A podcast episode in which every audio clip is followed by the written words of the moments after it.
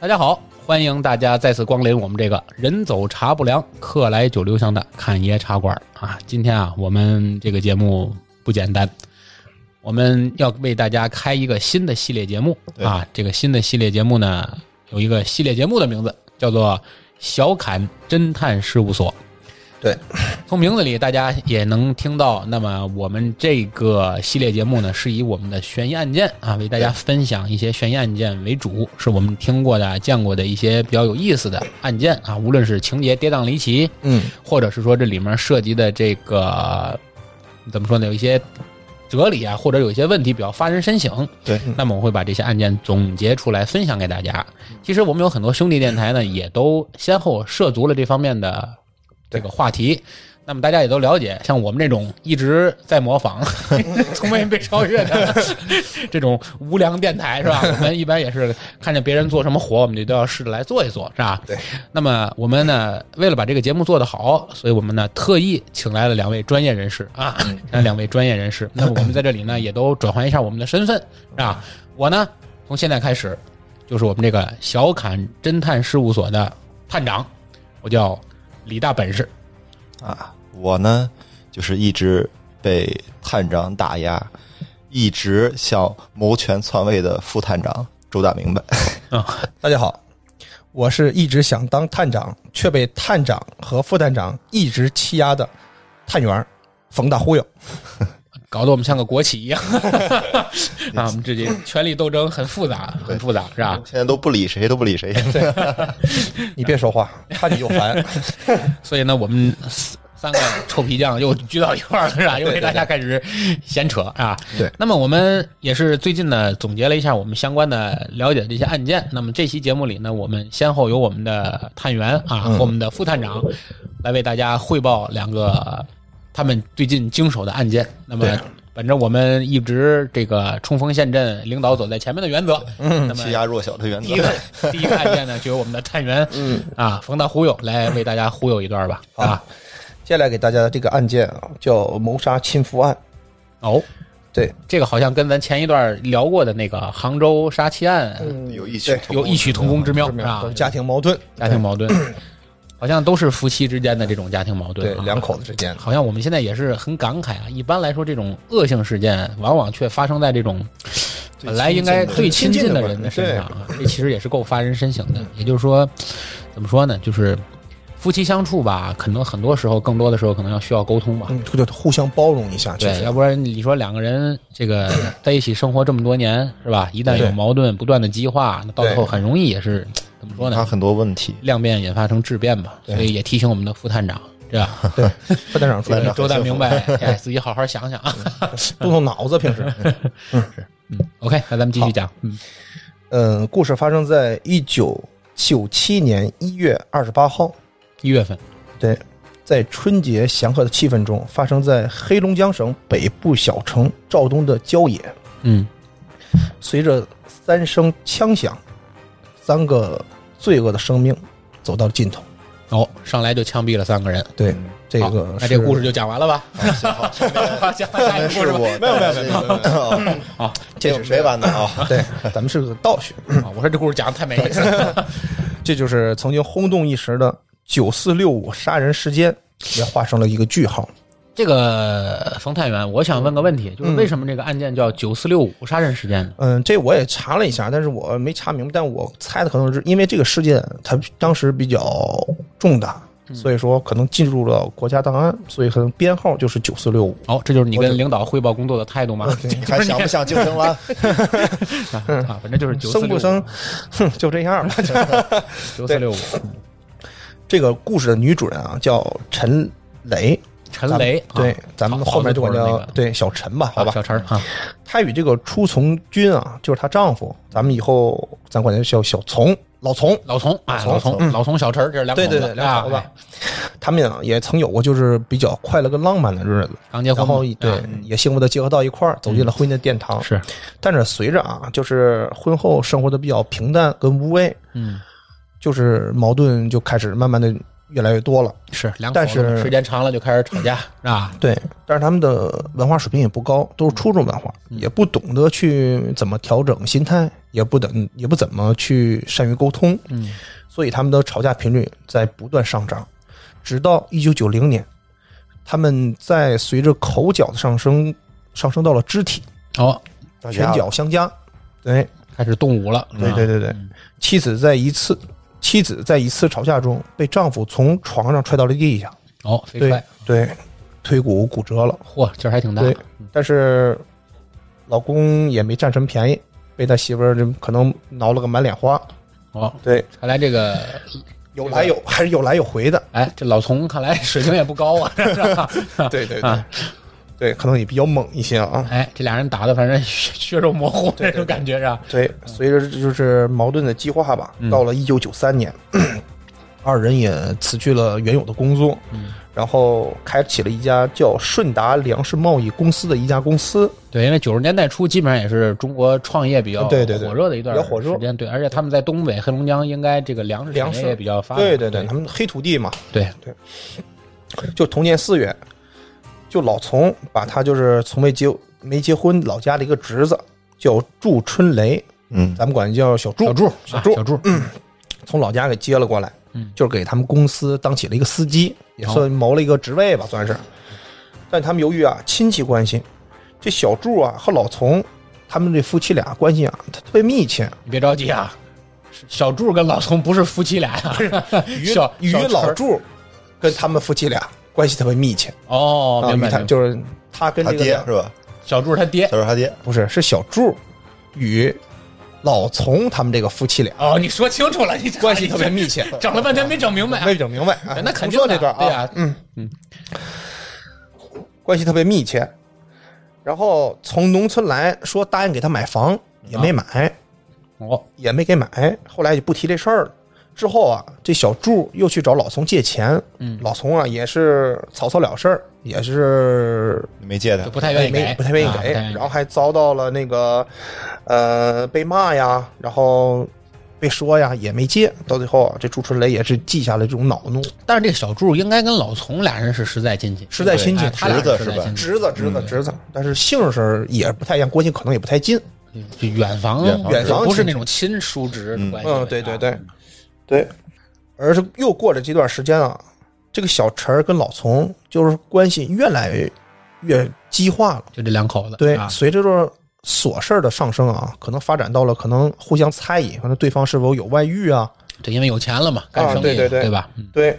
就这小陈多次提到想离婚，哦，哦对，女的但是要这离婚，女的要离婚都被这个老丛给拒绝了。然后小朱跟这个老老丛的媳妇儿就是小陈，陈有一次就是在公司聊事，就他这个侄子和他媳妇儿聊事儿，对啊，他侄子就说了，说这个他可能叫婶儿，对吧？叫婶子，对吧？婶子，你最近是怎么了？我叔叔怎么怎么成天念叨着要想弄死你呢？就这么一句话，挑事哦哦儿，就这么一句话，挑事儿，他这个媳妇儿记在心里了。他媳妇儿就说，心想就是说，在他弄死我之前，我要弄死他。就这么一句话，激起他了一个就信他这个小小家小庭侄儿说的话，不是因为也是两两人个关系也关系就很僵啊，了，对，是吧嗯关系很僵，不太好，你知道吧？后来就说，我要在他弄死我之前，我要雇人弄死他。这个小柱就说了，嗯干嘛雇人 呢？我就有人啊，这还对，肥水不流外人田， 对，这活儿我能干，可能还想趁这事儿，可能想捞一笔什嗯么的，但是。他们这个叔侄俩关系可能也不是特别好，说你先来找我干活儿，然后 把他给答应坑我的了事儿，对吧？对你说买房你没买，我说找你借借钱钱你你也也不不借借，嗯做人对得诚信，你关系可能也慢慢的这种激化。此后一个月啊，他们这个小朱跟他这个媳妇儿一直在商量怎么杀这个他这个老公的事儿，嗯，一直在杀，然后说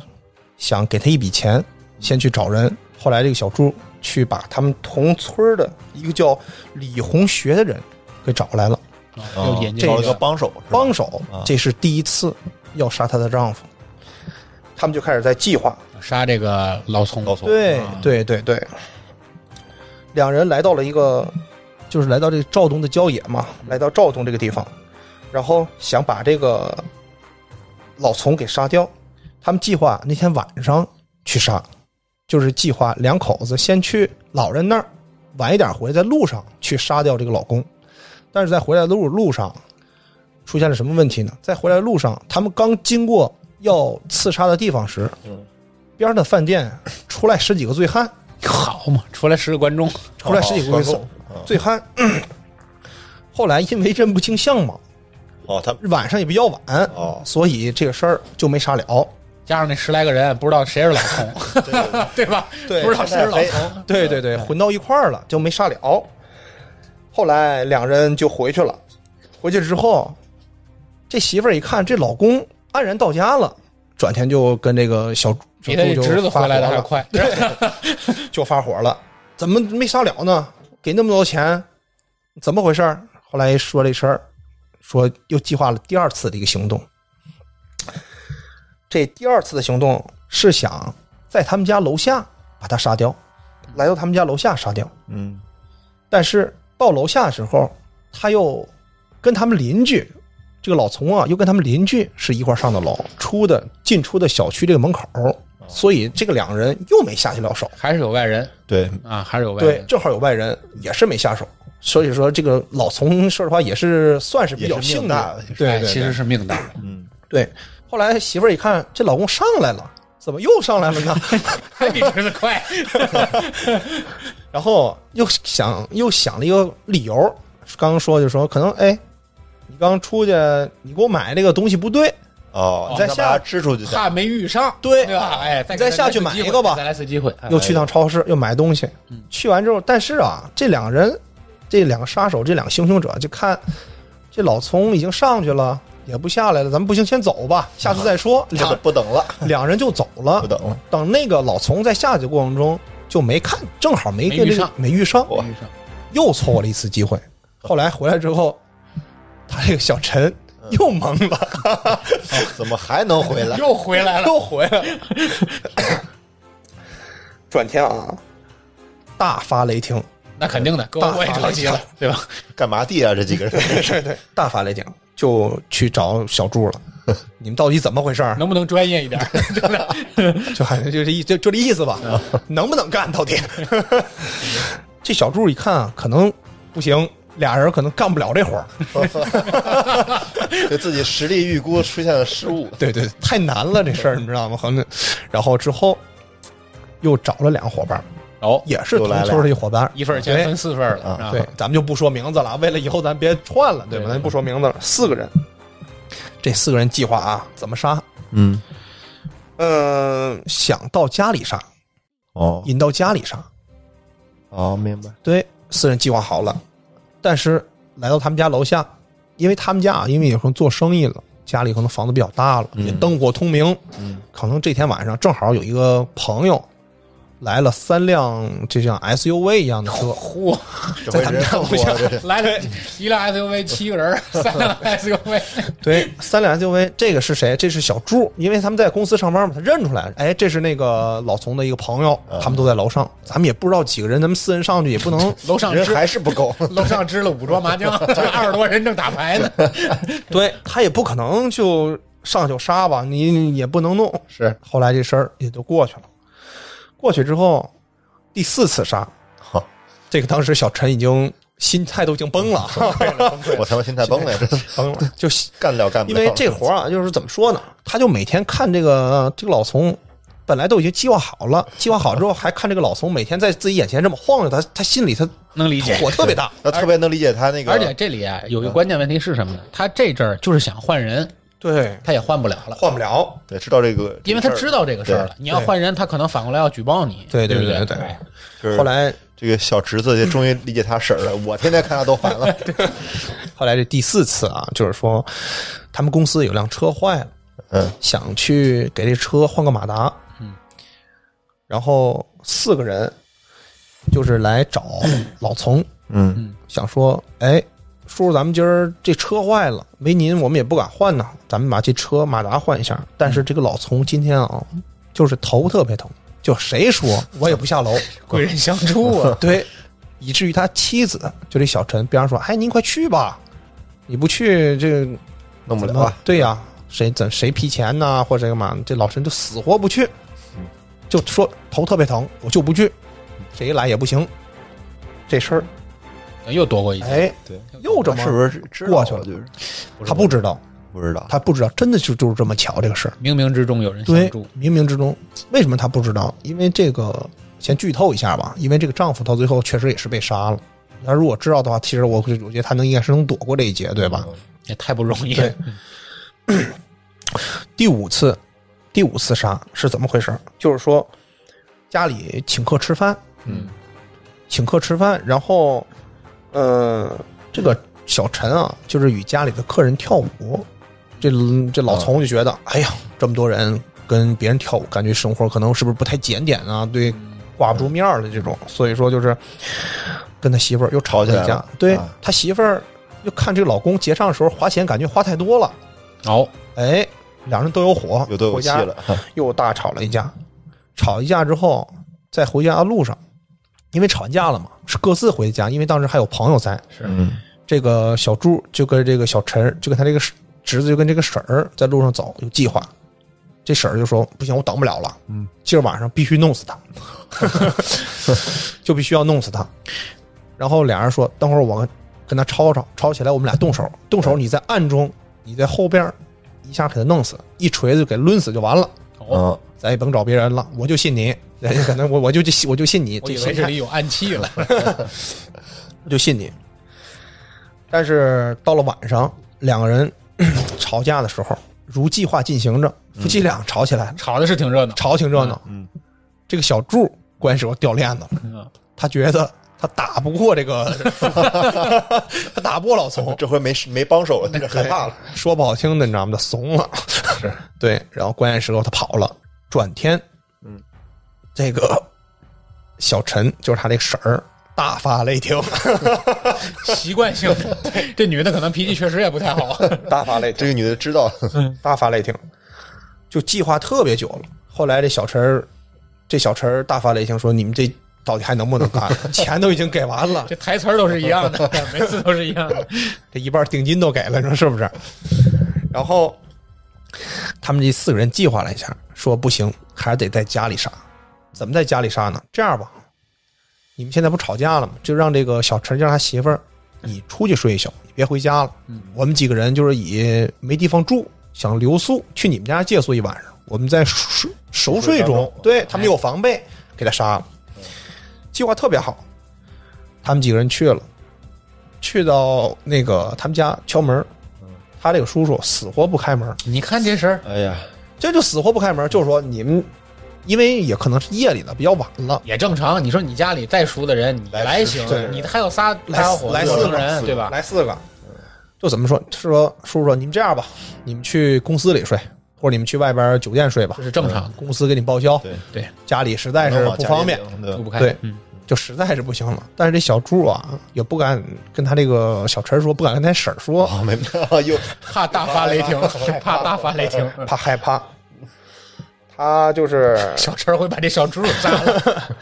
就欺瞒啊，就是瞒他婶说，哎，你这个说他叔这一宿没回来，嗯，我们几个人在你们家睡了一宿，嗯，对，等等一宿也没也没人，敲一宿门也没人，后来我们几个实在没有招，我们就回去了。这事儿这是第六次，又过去了，直到第七次，啊，第七次是因为什么事儿啊？嗯，他这个小陈这个婶子啊就把他们那个公司里的一批肥料嗯给卖了，嗯，嫁祸到了这个小柱的身上，就嫁祸到这些侄子的身上， 哦，哦就挪用了公款，相当明于白可能是。然后后来就叔侄俩的这个矛盾啊，就特别激化了。哦，他可能这个婶子可能觉得啊，这个叔还是觉得他之所以这俩人下一直杀不成，是因还是为有一些就彼此之间毕竟是亲戚，对不够对吧不够不而且够不够这么恨，而且对光凭钱呢，可能下不了这狠手。嗯，对对对对对。然后这个小柱儿的一狠心，就辞职不干了，回老家了。回老家，然后这个婶子又找到了他，说：“咱俩再计划一下，把这个事儿得办了。嗯，钱都收了，你能不能干？ 对不对？”后来这个他这个侄子就是小朱，然后在从村里就是在走的过程中，看见咱们同村的一个就是。嗯，坏小子吧，就是一个坏小子，嗯，也不能说无恶不作，什么反正什么坏事都干，偷抢，什么流氓，什么这种事儿，什么都多坏干词，儿都往身上来对了，啊对呀，就每隔几年肯定就要蹲两进去一趟，就进去一趟的这种熟人儿，对，熟人儿，这次啊，其实是还没到刑期就出来，是什么保一外审，就叫百外就医保，外就医保保啊保外就医啊，不好意思啊，说错，保外就医。然后这两人一说，一拍即合，价也谈妥了，嗯就说同年的六月五号，嗯两人就到了这个肇东。晚上的六月十五号，第七次，就十天准备了十天，第七次嗯实行了杀人计划，嗯，躲了半年之久的这个老丛，这次终没躲过去。哦，哦还是一命呜呼了，对，被一枪散弹哦枪十五发子弹拿枪打，哎呀，打打穿了身体啊哦，这就是当时轰动一时的这个事件，够狠，也就也是记录了一个国家档案的一个事件。之后，公安也是把这事儿列为了当地的因为重大事件，那肯定持枪杀人了已嗯恶经性对。啊事件，对对对，很恶性事件，然后对几个人进行了嫌疑人进行抓捕，几人也是供认不讳的。这个很很很好抓，对对嗯吧？这个很对好抓，对就是杀人偿命吧。这个怎么说呢？几个就是重要嫌犯，到最后还是被枪决了。然后，对于几个就是从事事情但没有去发生这种行动的人，嗯也未是遂处对吧？对杀人未杀人遂，未遂，也是处予了就是有期徒刑，嗯，十几年或者几年的一个有期徒刑嗯。但具体到最后也没有讲。对，其实就刚才我们随便聊这故事呢，之前可能有我们的兄弟电台，或者大家要是喜欢听这些，应这该是有个过对这些这个离奇案件呢，可能也都耳闻过这个这传这说中种的这个这个这个七次。杀杀夫谋杀亲夫对，对，谋杀亲夫。其实刚才就是呃这个大忽悠讲的这个过程中啊，我考虑了俩问题，觉得挺值得发人深省的。嗯，第一呢，就是杀了七次，前六次都不成功，有情理之中的不成功，对吧？本身这个跟对这个小柱这个孩子本身怎么说呢，还是毕竟是他自己的亲戚嘛，对叔叔他自己对吧本？身也会对对对这件事情有一些抵触。除了这个之外呢，其实更多的呢，你这里不能不考虑的，其实这里就是老丛其实命不该绝，对对吧？命不该绝，你无论他突然间头疼也好啊杀了七次对吧？哎呦还是怎么着也好，对但是这里更值得一提的是，就是你究竟这个人跟人之间啊，有多大的仇恨，对能够让你这么多次的对坚定信念要去杀一个人，对，对对但吧是？这个案件当中也没有体现出两人有什么深仇大恨。其实就不是会生活中的这些琐事，琐事，对吧？一个觉得这个不检点啦，或者那个觉得这个这个爱花钱了，对爱爱花钱钱了等等等等。对其实细想想，大部分的夫妻好像之间也都都会存在有这着这样个的一问题，些想对法。都是一些小矛盾。对。但是怎么说呢？最终还是畸变成了这种结果。除了跟两个人本身这个受教育程度啊各方面有关系之外呢，其实更多的时候，我们细想想，就包括我们前一段看的这个杭迷州的那个杭州杀妻案，对吧？对其实我估计这里应该也没有什么太多的深仇大恨，是对吧？夫妻俩能有啥深仇大深仇大恨吧？对吧？都是这些鸡毛蒜皮的事儿，最终激化到一个对无法忍受的一个忍受的程度，然后又由于这里纠葛着太多的这个金钱的利益啊，对吧？还有这个家庭的琐事啊，等等等等，可能又变在某一个时刻就激变成了让他错以为，把他上升为这种恶性事件对是他人生的唯一出路了，对对对，所以才会有这样的不幸的事情发生。思想呢已经我感觉可能已经极端化了。对对，当然我们讲的过程中吧，好像把这事儿当成一个就是啊，比较嘻嘻哈哈讲的，对对吧？好像不太严肃，但是实际上，我觉得我们把这个案件作为我们这个系列节目的第一个案件拿出来讲，原因第一个是因为这个情节确实比较怎比较么说呢离奇，嗯离奇，对吧？比较离奇。另外一个呢，也是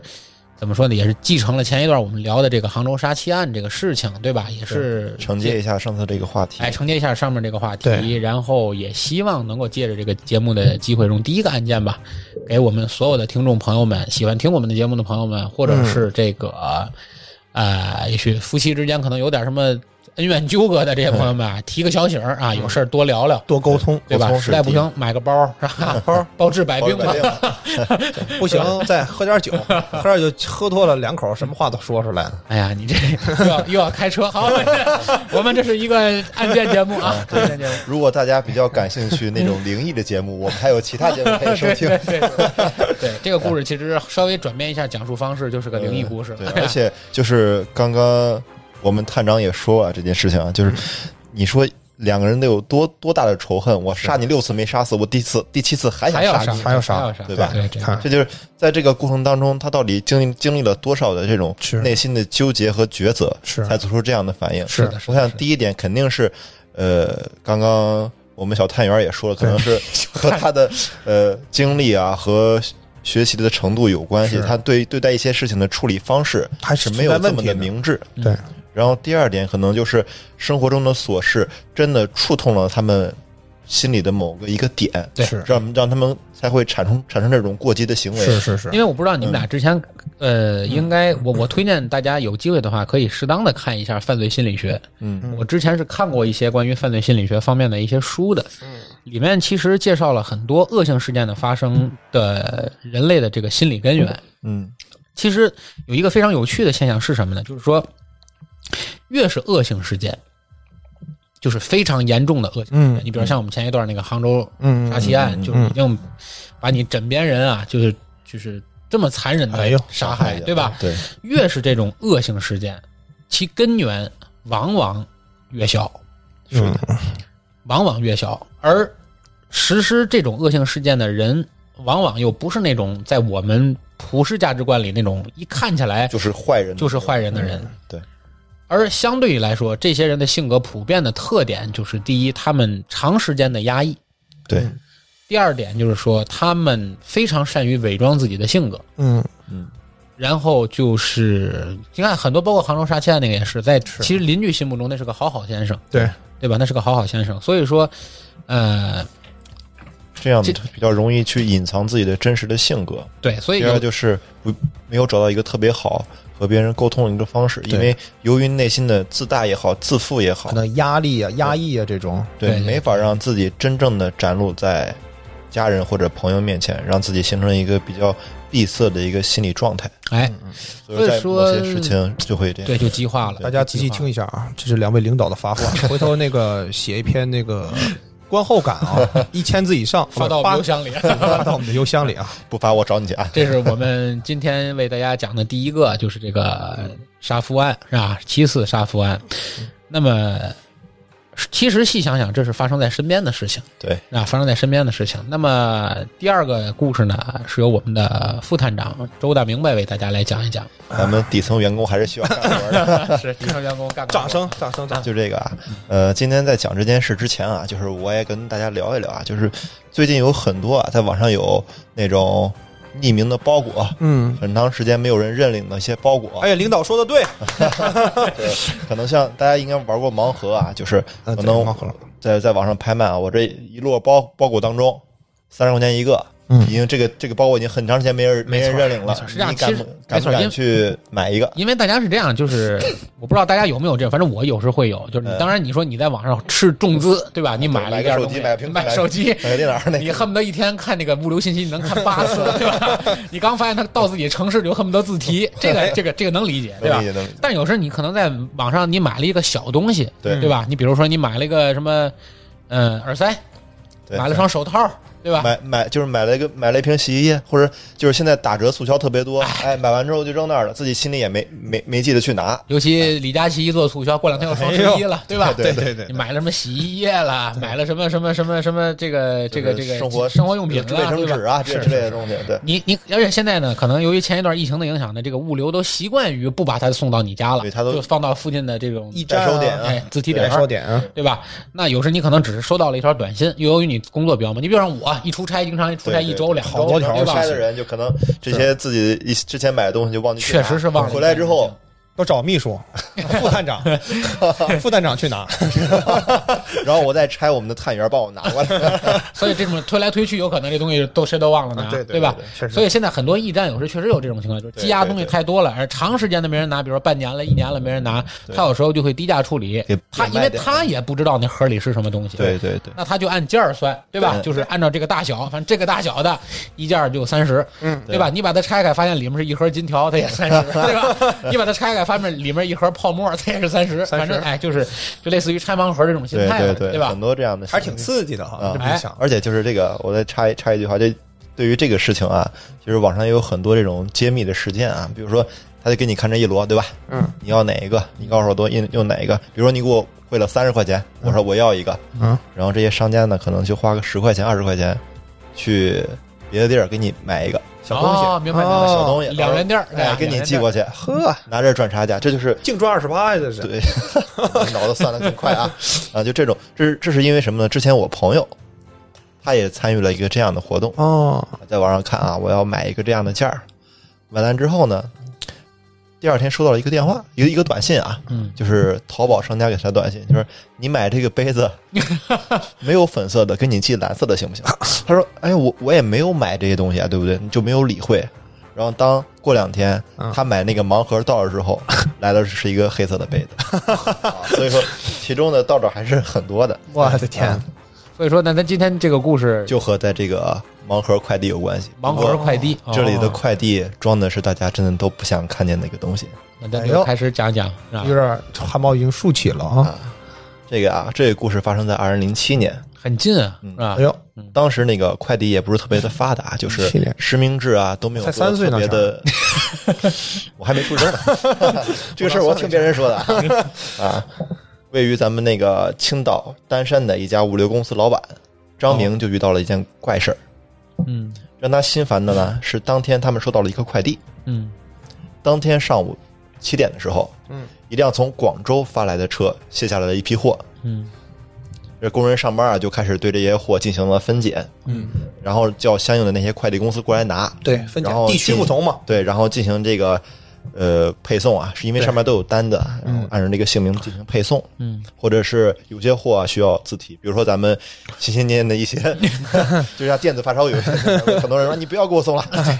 我去拿嗯，我怕你本来是特别寻常的一天啊，嗯然后却因为一个纸箱变得特别的不寻常。嗯这批来自广东的这些邮件当中啊，有一有一个长宽五十厘米、高八十厘米左右的一个普通纸箱，哇，那大箱子了，大小很大很大的嗯你快想里递，边能装什么啊？纸箱上面没有什么特殊的印刷字体和图案，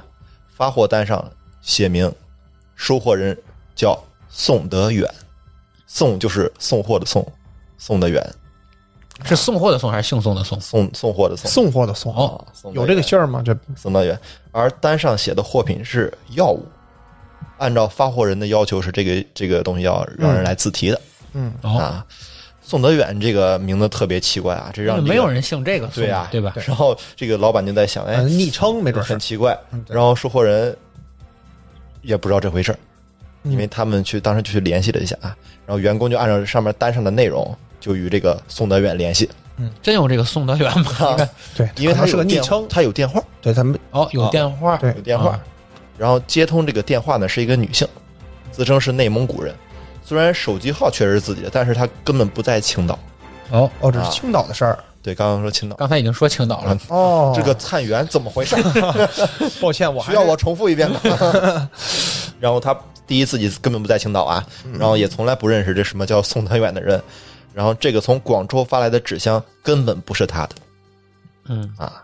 物流公司的工作人员反复跟他确认也就这么说啊啊，因为任何一个快件上肯定有三个重要信息对：邮寄地件人址、对寄件人和电话。对话，地址寄到了青岛，对，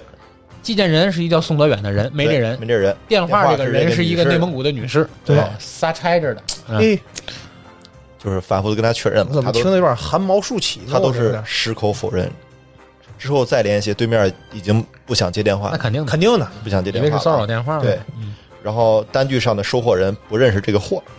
就是说这个人啊，他不认。嗯，而自提的货也也没有人来拿，嗯，就是因为他放在那儿嘛。就是如果是可能电话写错了之类的，嗯有人知道自己可能昵称写成宋德元，嗯，我来自提，但自提也没有人，在这种情况下是很少见的。不会被退件吗？就是刚当天刚到啊啊，刚到，哦啊，到了当天下午，这个无人认领的纸箱出现了异常情况。哦，哎，这些这个情况让这些老板特别的担心，害怕纸箱在运输过程中有所破损，漏了，破嗯了一点啊，而且还开始渗出暗红色的液体哟，并且还带有一丝异味。员工们纷纷担心纸箱里的东西变质，当然还没有歪想啊。嗯， 经过一番商讨之后，他们最终决定把这个纸箱打开。有可能是火龙果坏了。哎，运的火对，龙可能是果，坏了啊。当天下午没少运呢四点的时候，嗯，当纸箱被打开之后，所有人都吓了一跳。嗯，在一层层杂物的包裹之中，一具男性的尸体躯干部分哎啊，出现在大家面前，我的天哪！就是老板吓坏了啊！怎么能遇见这个事儿啊？是啊，当然是当时做怎快么递收的货呢？这是是特别就是零七年做快对，已递，经特别哦的那刚开始就是自己做的很好啊，对吧那？当而然且整个那当的他是掌管整个青岛这一块的一对个对整个这个行业，他想，哎呀，这这事儿怎么落自己头上了？不好说，啊他当时立刻就报了警。这必然得报警了。啊正确的选择。然后这个事儿啊就不胫而走，很多人就听说了。然后当地报纸在零七年一月中旬又对这个发现尸块这个事儿进行了相关报道，哦，嗯，但死者是谁，又为什么被杀，没有任何说明，也没有不知道也没有查到嗯，啊。接到报案之后啊，这个公安局的刑警大队就嗯赶紧去开展这些紧张的调查。嗯嗯物流单上的收据其实并不完整，它的发货日期是二零零七年的一月四日，始发地为广州，嗯目的地是青岛，收货人名叫宋宋德远，刚刚我都说清楚了啊。嗯然后货物名称是药品，并且投了三十元的保费，哦，还还还还给他还有投了个保投了费个，嗯保保费，保额为一一万块钱的保费，这个咱听着一一头雾水怕啊，怕对啊怕邮丢了，为什么呢？ 对不不明白啊。所以说就是他们看这个单子啊，上面疑点重重。而且这个宋德远并不是一次写成的，而是经过修改。他们能看出这有涂改的痕迹啊。原来叫宋德，原来上面写的是宋德远，宋是姓宋，宝盖头那个宋，嗯，德是那个郭德纲那个德，嗯远啊。然后但是不知道出于什么原因，后来涂改成为宋德远，但是那个手机号码啊就是一直都是没有被涂改的啊。我觉得是可能是他还是女士的，对，然后此后就再也没有任何线索了，对于这个案件。这人也是真够贫的。对，你要上来写那个宋德远，其实我觉得就也就能理解吧，理解啊对吧？你又改成了就是真正的就是就图这这个本来的意思叫宋德远，我这觉个得人我也不知道他是多此一举怎么嘛，想的就是没事，往后听听，我看看这个人到底是个什么面嗯目啊？然后那个按照单子的上面的信息啊，专案组很快就与对方取得了联系，这个女这个这个女士取得了联系啊，然后与张明等人和此前呃与张张明等人此前联系的结果一样，那个人就不认嘛，就是那个快递老板，对对吧嗯对，嗯 并再三确认自己从来都没来过青岛，也不知道这个快递，而且通过这个通话能感觉到这个女子女子啊对这种这种三番五次的骚扰就已经神耐经烦了神烦经了神经肯定很烦啊了。通过这些迹象，这位名远在内蒙古的女子似乎和这个案件没有什么任何关系。是，但出于随谨便写个慎电话，专案组还是向内蒙古警方进行了通报。嗯，啊，请当时那个当地的警方和这个排查一下，对协助调查一下把这个女子进行协助调查一下。对，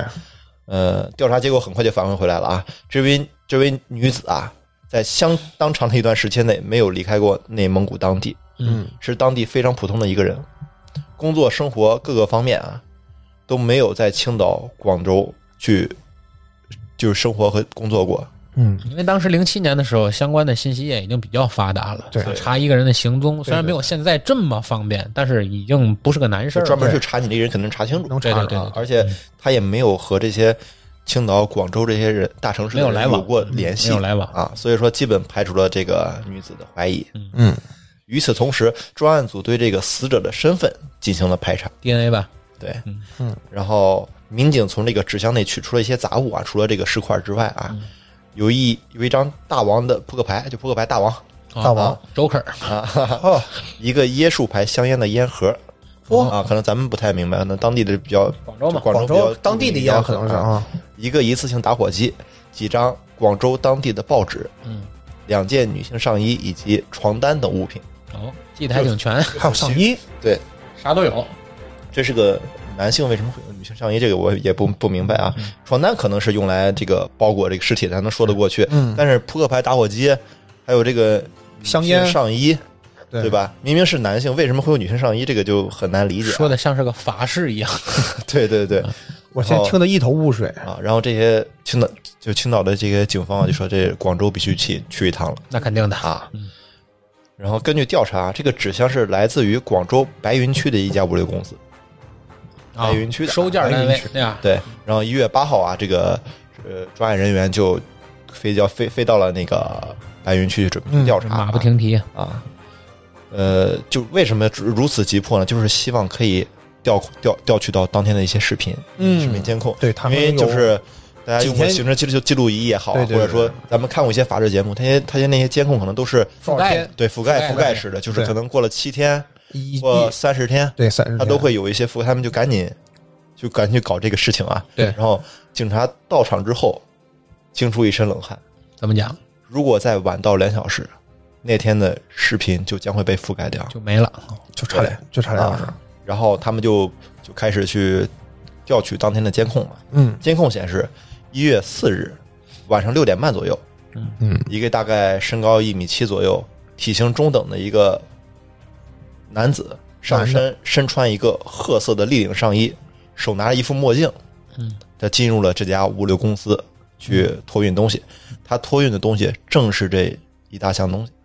哦，啊。办理完毕之后，这个男子就很快的离开了这这家物流公司。行色匆匆啊，对，专案组民民警拿着这个收货人是宋德远这个货单啊，对物流公司的人员进行走访，嗯特别是四日傍晚的值班人员，嗯，但是没有人对这笔托运的业务特别熟悉，能只理解记得这件这个这个发货非常着急，嗯，赶紧寄走，啊赶紧寄走，嗯啊，因为他们这天天也太忙了，收多少件儿？尤其广州嘛，你想想，大物流基地了。对他们当时这个咱们就是先叫他犯罪嫌疑人吧，嗯，他先是问能不能发一件药品到上海，嗯，但是得知到上海啊必须等几天才能寄，之后他又问能不能立刻发到青岛，但得到这种肯定之后，嗯，他就立刻的办理了托运，反正就越快寄出去越好，对对吧？而且这个这个托运之后，他又花三十块钱买了那个一个保险啊，保险这个咱我也不太理解，我觉得是这样，我刚才琢磨这事儿了。他买这个保险两方面，第一方面就是他怕在搬运过程之中，掉出来，就是对箱体有损坏，导致提前破哦案，所以他买保险的目的是为了提醒这个东西轻拿轻轻拿轻放。根据这个可疑男子的发货时间啊，专案组就是联系我这到个思路不当个犯罪嫌疑人简直了，我这哎 要不是探长，探长哎，领导对案件哎呦我天，啊，然后他们就整个去调查一个整个这个物流园区，这这个物流园区啊，不仅是只有这一家，嗯啊，调了调调查整个物流园区的一些视频资料资料，因为这这个物流园区啊，不止这一家物流公司，嗯，还会有很多，他们就整体的去去调查这这这其些他的物流监控公司这些有没有监控，嗯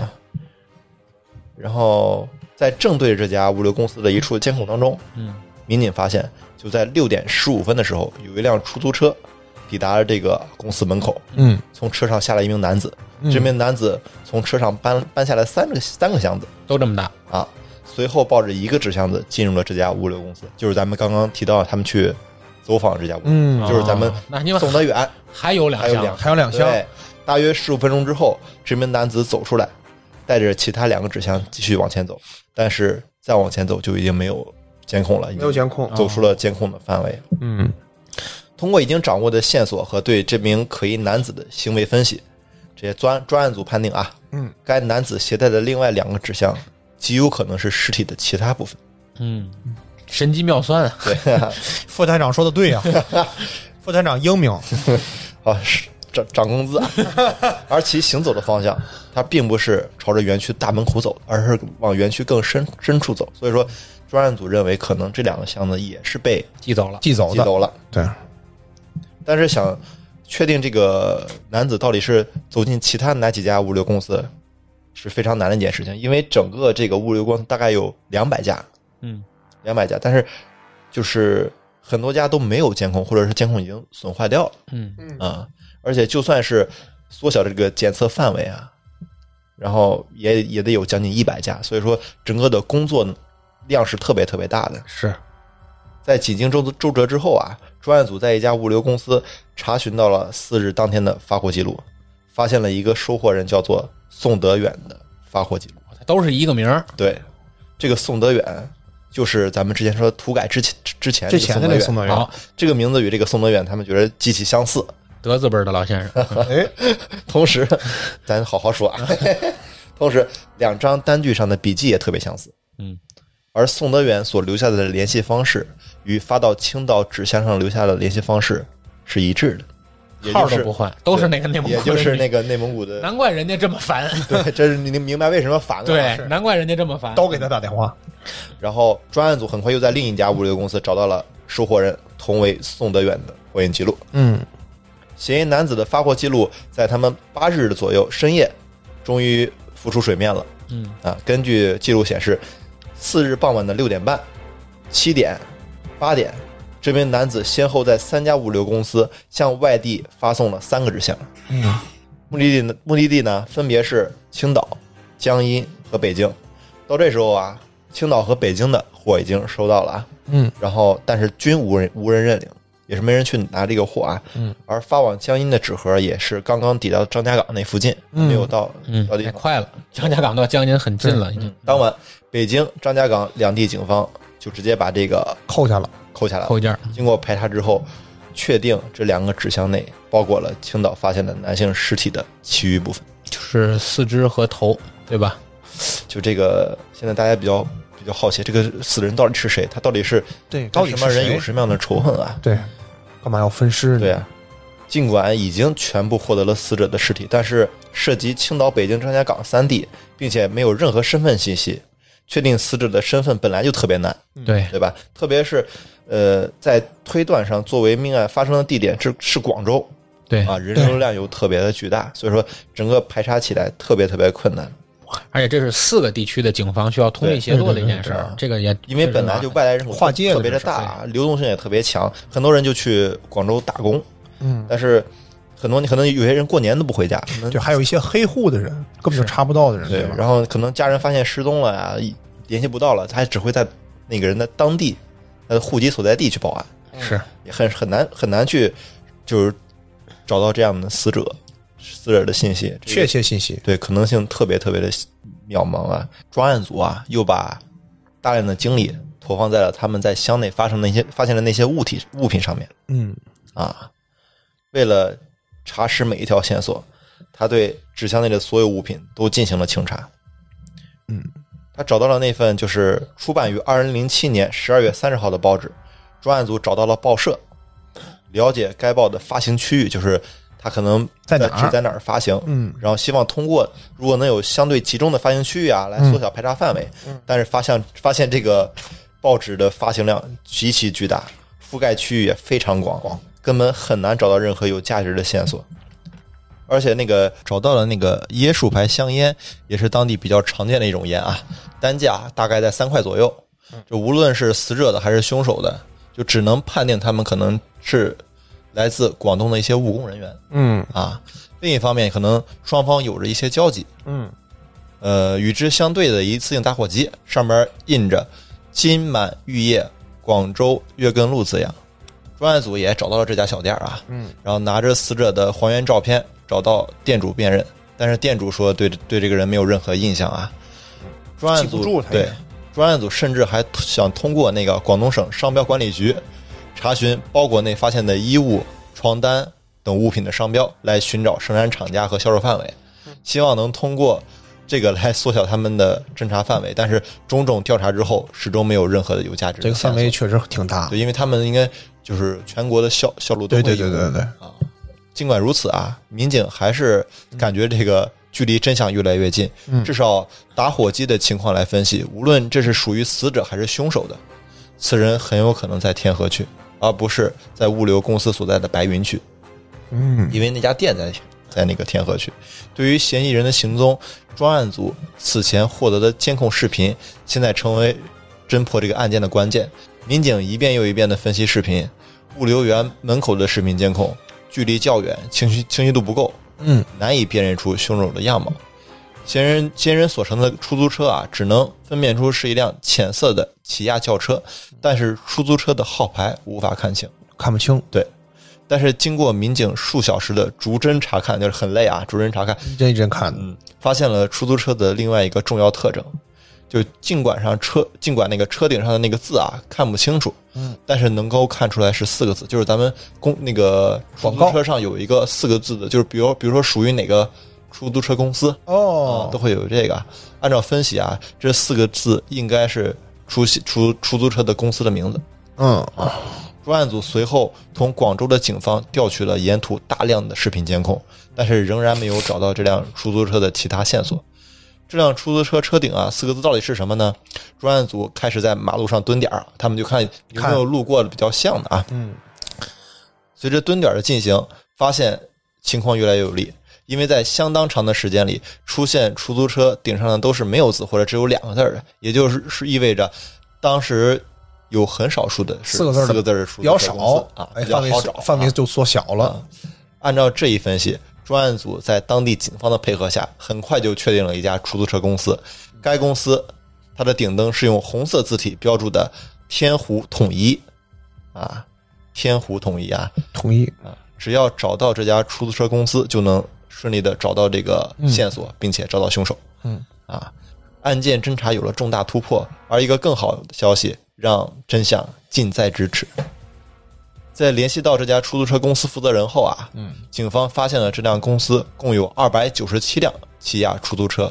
而近期一段时间更新后啊，约有一百辆出租车安排安安装了那个 GPS 定位系统。嗯通过这约一百辆的车，在四日当天下午的行驶记录可以发现啊，有两辆车先后在四日的下午六时嗯，到过那个五六园区，两名司机啊随后被找到了。经过讯问，其中一辆出租车并没有进入五六园区，只是在路过的门口将乘客放下。嗯，而且这位乘客也没有携带大纸箱。而另一名出租车则是进入了物流园区，车上的乘客携带了纸箱。啊，这就是哎对上了，对上人了要找到了啊！对上了。嫌疑人实际上不止一个人。哦，车上还有别人，根据这个司机的回忆，四日当天的下午五点半，嗯，他在驾车经过元岗村的一处老旧小区时，有一名女子拦车，就把车停了下来啊。随后，一名男子先后搬上来三个纸箱，两人表示要去白云区的沙太路的五六园，就要去这个五六园区啊。嗯，男的乘客大概三十来岁，身高在一米七五左右，体型中等。嗯，这个女性乘客呢，大概四十岁左右，身高不到一米六，有点胖。两人看起来比较熟悉，但是在乘坐过程当中啊并没有过多的交流。嗯，这个司机啊，对两个人的印象都特别深。男乘客就很男乘客就很奇怪啊，他说，当天天色已经特别晚了，光线也特别暗，但是他就始终戴着墨镜。坐在副驾驶上的女乘客啊，看上去也呃很不对劲儿。他对这个整个广州的环境和道路非常熟悉，嗯因为他本来想走大路啊，但这个女子一直在挑一些小路走。嗯，哎，说就是相对来说嗯距离短一点啊，避开摄像啊么。什么的，可能是，在达到达到目的地之后啊，女子先在物流园外下了车，男乘客进入物流园，在一家物流公司门前啊把车停了，付了车费，然后把三个纸箱搬了下去。通过这个情况，再次他们对比那个监控视频啊，发现这个嫌疑人女嫌疑人呢就出现在了这个视频当中。哦，哦，找到了，对他，因为他在门口下车，门口是有监控的。正好就照着这个人了。嗯在一场特别长的一个地毯式的清查正式开始。根据这个司机提供的乘车地点，十一日晚，警方开始对元岗村东房大街的一处小区进行秘密排查，同时在调取这个小区周围的一些录像，排查了很多的可疑人员。然而，警方第一轮的地毯式排查却扑了空，没有发现与案件相似的嫌疑人。嗯，就是警察在想，是不是这个嫌疑人已经逃了啊？呃，离开了什么的，为了不打草惊蛇啊，警方紧接着开始了第二轮排查。第一次，除了排查嫌疑人之外啊，还对小区小区的楼长、街道办街道办事处、居委会等工作人员进行了了解，将在物流园区内外提供到的监控录像放给他们看，让他们反复的去辨认。嗯，一位居民向民警反映，在他所居住的六楼住着一位女子的体态看上去和监控的这个女很子像很像，啊嗯其实但是对这名女子的详细情况，这位居民只知道对方姓姓方，哦姓方。这名女子的具体情况啊，家庭情况他也都不太了解，只是感觉经常有男性来找她不同的吗？啊， 哈哈可以这么理解。啊人家也说的比较隐晦一些。哦对，啊，警方随即上楼，并且将该女子控制控制住。很快啊，民警就在她所住的洗手间内提取到了人体组织、血迹等。嗯，面对民警，这名出生于1967年、名叫方艳的女子，对其伙同情人杀人碎尸的犯罪事实供认不讳。嗯，随后，方艳的情人，出生于1975年的广州梅州人，嗯，陈涛被警方抓获归案。后经过鉴定，在方艳家卫生间发生的血迹啊，与死者相同。嗯啊，这俩人就算那个 基本抓花了啊。是吧对让我们来聊一聊这几个人的一些关系啊基本的到底是情况怎么回事儿嗯啊对，在二零零二年啊，方燕和她的丈夫来到广州打工，然后将那个方燕安排在这个原港车坊大街这块儿住下之后，她丈夫就回到了她老家。嗯，而这个死者呢，叫李建宝，出生于一九五七年，在广州打工已经十多年了。经过多年的经营，有一定的积蓄。二零零六年初啊，方燕就与吕建李建宝相识，两人很快发展成为了情人关系。嗯，到了二零零六年三月份，方燕与又与那个物流公司的工作人员陈涛相识。年轻高大的陈涛让方燕顿生好感，两人就在二零零六年就开开始同居了。嗯，从此以后，方燕就开始刻意的疏远那个李建宝。然后李建宝知道后啊，也去多次的去找方燕，希望他能够回心转意，但是被拒绝之后，李建宝真的愤怒不已啊。对于谁是这个案件的主谋啊，在后来的庭审过程中，陈涛与方燕互相推脱责任。 两个人按照两人的说法啊，一月四日早上，方燕在接到一个电话之后，说有人过来拿放在这里的这这里的东西，因害怕家人知道，啊就让那个陈涛躲在卫生间。陈涛啊，就是他后来认识那个人啊，躲在卫生间。这时实际上是李建宝再次过来找方燕，索要曾经为他花过的钱。两人随后发生争吵打斗。就是方燕啊，这时候就想着啊，我现在打电话报警，但是李李建宝啊就抢下了手机，并把方燕的手指咬伤。就他不愿意说报警，就咱处理这件事情。你把我给你花的钱，你全还给我。就好了。愤怒之下，方燕就把李建宝压到了沙发上。与此同时，屋内的陈涛啊听到了喊叫声，就是他后来新进认识那个人啊，然后冲出卫生间，发现方燕正在把体型瘦弱的李建宝压在沙发沙发上，按住脖子，动弹不得。看到这个情形后，他就冲了上去，与方燕合力将其杀死，随后将尸体抬进了大纸箱，准备扔到附近的山上。刚开始没想记走对是吧？将尸体啊塞进纸箱之后，两人就便下楼吃饭了。 我这，啊，心心很大 ！啊哎呀，啊吃饭过程中是感觉啊，如果抬着大箱子出去，特别容易引起别人的注意还挺淡定。啊。最终，两人在附近买了纸箱和编织袋，回到了家中，将李建宝尸体处理，嗯，分装成三个纸袋，又塞进了衣服、报纸等杂物。匆忙之中，烟盒、打火机、纸牌等物品也都带了进去。就是附近有啥就往里卷啥，哎对呀，这还够由于乱的这屋里。对嗯不知道嗯，由于陈涛在物流公司上班啊，他比较熟悉送包裹的流程。次日傍晚，两人乘着出租车就将将三个这个纸箱运到了白云区的沙台路的物流园区。嗯，到第一家物流公司啊，陈涛把纸箱放在外面，先进去询问了一下，大概两分钟之后离开。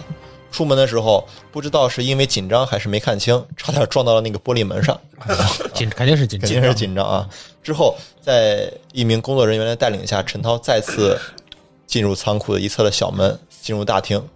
将纸箱寄往青岛，这就是他寄的第一一个第一个啊啊，大象填写单据时，他把收货人填上了送得远，希望把纸箱送得远远的。而联系方式就是随便在网络上搜到一个手机号，嗯，货物为药品，取货方式为自提，然后货款在货物到达目的地之后支付，就是到付。还到付，到付，流氓啊，这简 直。过分了，这是啊，随后在四月晚呃四日的晚七时和八时，就七点八点时候啊，陈涛又将其他两个纸盒发往了外地，留下了收货人姓名，每次都写成了宋德元。在目的地上，陈涛随意选择了江江阴、青岛、北京，希望能够把纸箱送得远远的，也是因为可能这些地方可以当天就寄出去。啊，是对，鉴于案件发生的第一现场在广州啊，此案最终由广州管辖，那肯定的。啊，对青岛专案组随后将案件的相关资料移交给广州警方。在二零零八年的五月九日，经广州市中级人民法院一审宣判，方燕因故意杀人罪被依法判决死刑，缓刑两年执行；陈涛因故意杀人罪被判处无期徒刑，两人均被剥夺政治权利终身。这就是我今天给大家带来一个关于盲盒的小故事。哎呦我天，但是关于这两个人的判处结果，我不知道这里是不是还有什么隐情，嗯对我感觉是一个死缓，一个无期。对，就都没有判死刑。对，所以这个什么原因，就咱不太，也不太清楚。我估计这里肯定还是有其他的问题在，而是且吧？是这么恶劣的一种刑事案件，这么惨烈的这种刑事案件，就是跟刚刚那个大白话讲的那个故事，这个故事可能更加的呃恐怖一些，更加社会影响社会影响力更加更大，更大一些。但是为为什么没有判处这种这种极处以极刑这种？对，所以说这个如果我们也会在私下里再去搜集相关资料，了解一下，看看为什么会有这种判决结果，是吧？如果我们有有的话呢，我们会在后面的节目中跟大家来沟通。那么刚才通过我们来分析这两个案件啊，其实我们都不难发现，这两个案件其实本身都是算情杀吧，对对对，对吧？而且都是发生在这个情人也好、夫妻也好夫妻也好这么一个关系身上，所以也是应了我们说的那句话了，是吧？这个越是身边人越危险。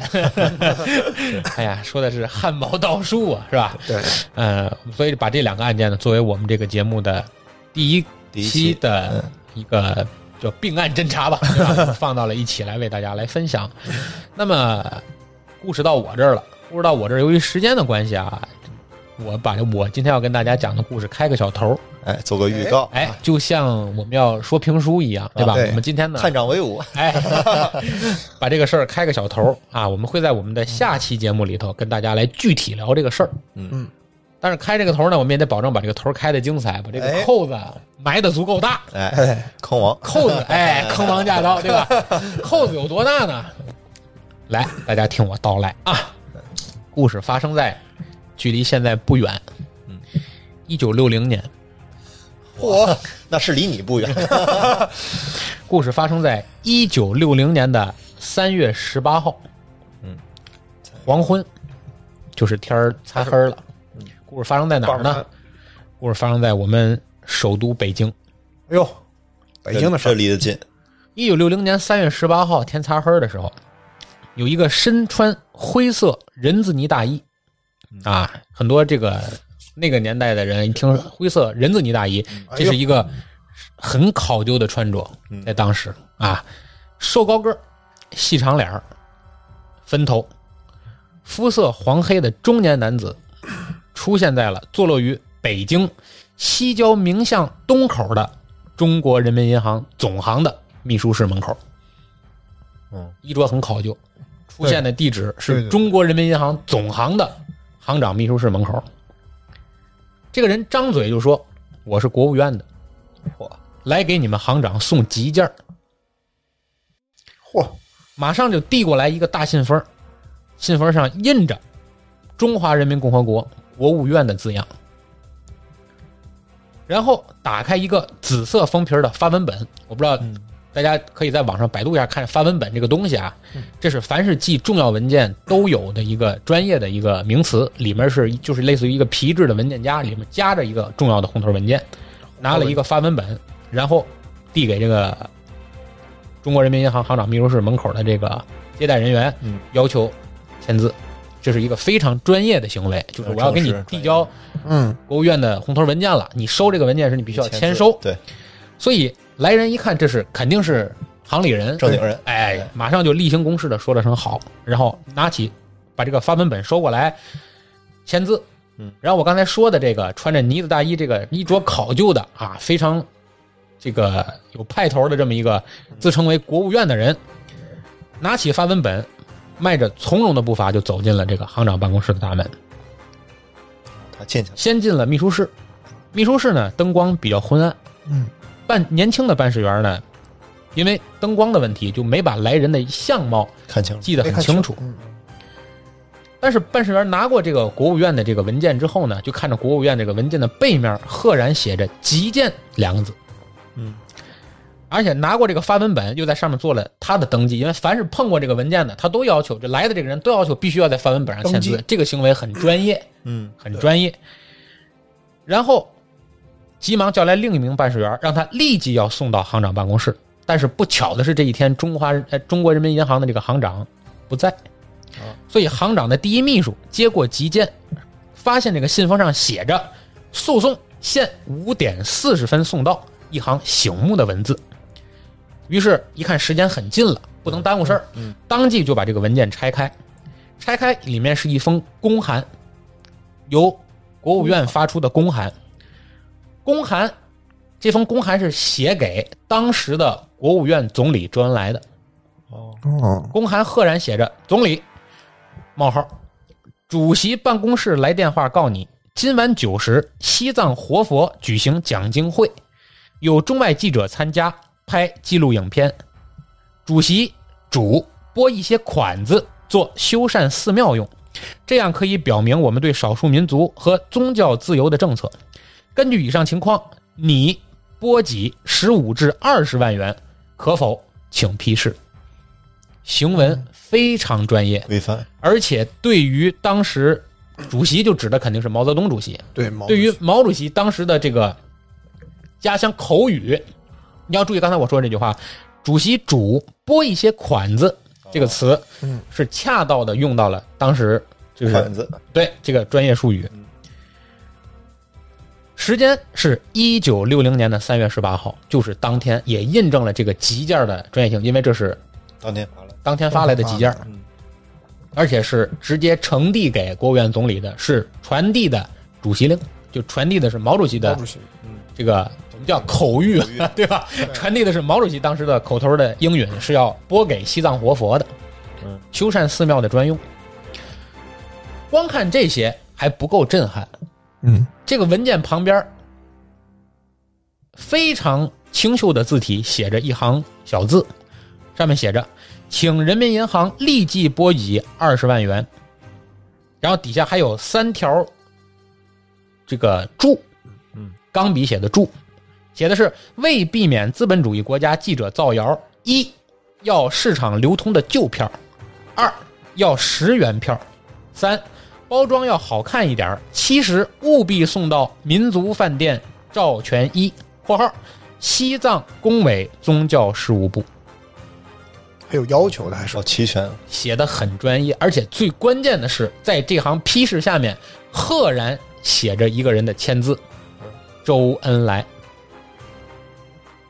周总理的签字，为什么呢？为什么要有这种？虽然刚看前面的这个文字啊，这个行长秘书啊心里有一丝丝的怀疑，但是一看这个批示和这个签字，马上就打消了他的这份怀疑，是因为他很因为周总理当时也会有一些文件发到中国人民银行行长办公室来，这个字体包括这个签一模一字样哎是吧就是周总理的签字无误，很熟悉，所以马上就把这个疑惑给打消了。哦，那么，所以这二十万块钱在一九六零年可是一笔巨款。是对，一九六零年， 60建国刚刚十几年，而且当时是第二个五年计划刚刚开始不长时间，二十万元在当时的购买力可不是现在的二当十时万，工资多少啊？对吧？当时哪有工资啊？那钱儿啊，当时有钱嗯我印象中，我当时查过毛主席的工资一个月应该也好像都过千了嘛，啊，就是很少，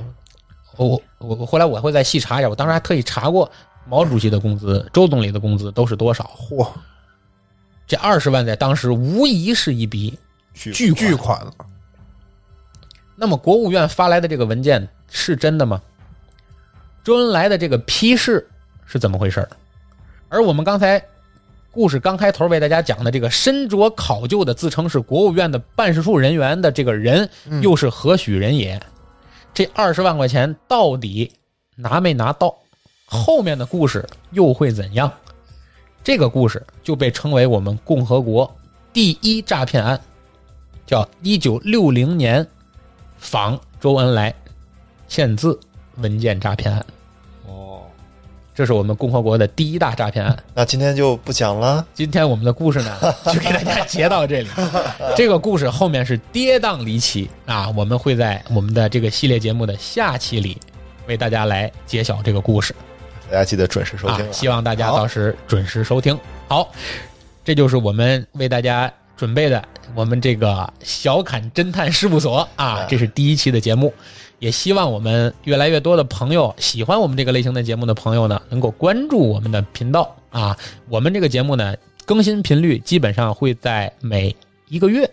嗯，啊暂时暂定是每月更新一期，因为我们还有其他的系列节目也要更新，对所以我们一般是以月更的形式来更新我们这个节目。当然，如果我们发现这个节目也像我们说的这个吴大奇系列这么火，对可能我们也会更增加我们的更新频率。对这个是完全看我们的这个朋友们的喜好。是吧？对，如果喜欢我们节目的朋友呢，也希望大家能够关注我们的对微信公众号“侃爷茶馆”儿对。那么后续呢，我们也会在“侃爷茶馆”里增设我们这几个主题节目的对，这个呃分栏目，对吧？嗯就是讲一句啊，点赞如果是过万的 话，明天就更新。对，因为稿子我们都已经写 好了。啊你想听几期我们播几期对对对， 是。那么也希望大家能够热捧一下我们的这个节目新啊节。目啊，对对对对，我们呢也会把我们的案子尽量跟大家聊的有意思一点，各种类型的节目，不哎光是像其他这个我们的兄弟节目，可能聊的更多的可能是那些什么凶杀的啦对，或者是这些，我们可能也会聊一些有一定历史背景的，像我们今天要聊的这个一九六零年的这个诈骗案，对吧？那么等等等这类我们也都会聊，而且我们案子也会怎么说呢？这个。博古通今吧，都有对发生在过去的，发生在现在，发生在中国的，发生在哎古今中外的，我们都会聊的，。和发现在之前的，对对，我们都会聊啊，所以也希望大家能够关注我们的这个节目的公众号。然后呢，希望跟我们所有的这些主播们展开沟通和交流的呢，也希望大家能够积极的加入到我们的侃爷茶馆一号院的这个听友群里来啊。我们现在听友群很快人数也会继续上涨啊，我们也会在今年年底呢。啊，如果没有疫情的影响下吧， 啊，我们也会看搞一些见面会啊，或者是搞一些抽奖活动，来答谢我们的这些热心的听众朋友们。是而对我们这些系列节目，比如说我们的这个系列的灵异节目，嗯嗯包括我们今天这个小侃侦探事务所，对，包括我们的请回答系列，包括我们的女神厨房啊。虽然对最近我们的女神正在忙着装 修啊，正在装对厨房，装装装厨 房正在装厨房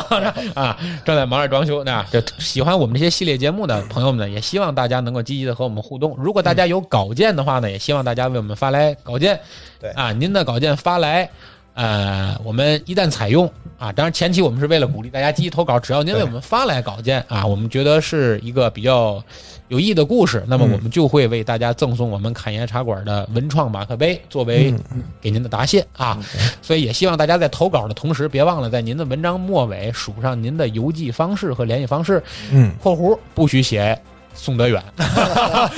绝对不记啊！这个太吓人 绝对不记啊！先跟大家说好。所以呢，好，由于时间的关系呢，我们这期节目就到这里，也谢谢我的这个副探长和我们应该的探员啊，应该的您周周大明白和黄大忽悠是吧？ 是吧？呃，希望大家能够喜欢我们的这期节目啊！这里是人走茶不凉，客来酒留香的侃爷茶馆儿啊，我们这个小侃侦探事务所今天就下班了。啊，我们下次上班估计是下个月